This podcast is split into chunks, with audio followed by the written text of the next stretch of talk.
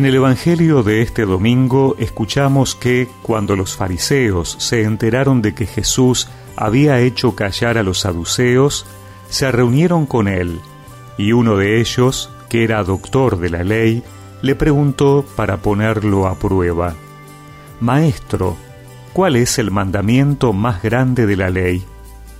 Jesús le respondió, Amarás al Señor tu Dios con todo tu corazón, con toda tu alma y con todo tu espíritu. Este es el más grande y el primer mandamiento. El segundo es semejante al primero, amarás a tu prójimo como a ti mismo. De estos dos mandamientos dependen toda la ley y los profetas.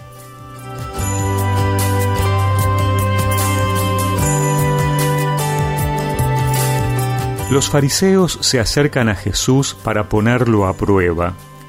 Quieren escuchar de él alguna afirmación errónea en torno a la fe para poder acusarlo. Y le preguntan sobre la ley de Dios, contenida en los libros sagrados, pero que a lo largo de la historia se había ampliado con preceptos y prohibiciones que los fariseos cumplían escrupulosamente mientras acusaban a otros de no hacerlo. Y Jesús lo sintetiza magistralmente en el doble precepto del amor, a Dios y al prójimo.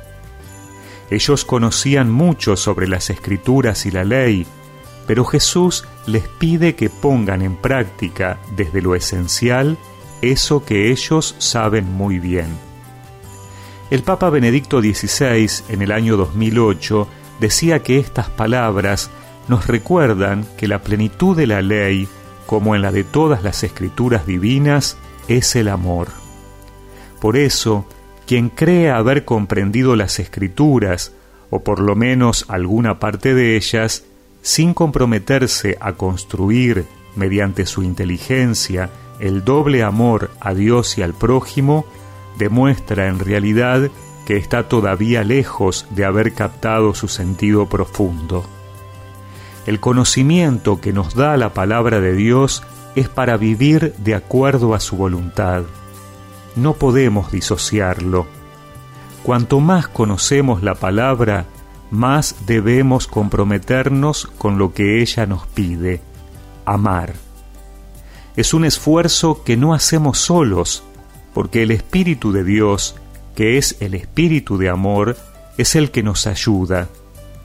Dejemos que ese espíritu venza nuestra soberbia y autosuficiencia, para que seamos capaces de anunciar a Cristo no solo con su palabra, sino también con el testimonio de un corazón que ama profundamente a Dios y a los hermanos.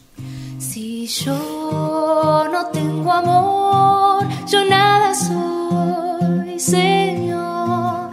Si yo no tengo amor, El amor es comprensivo, el amor es servicial, el amor no tiene envidia, el amor no busca el mal. Si yo no tengo amor, yo nada soy, Señor.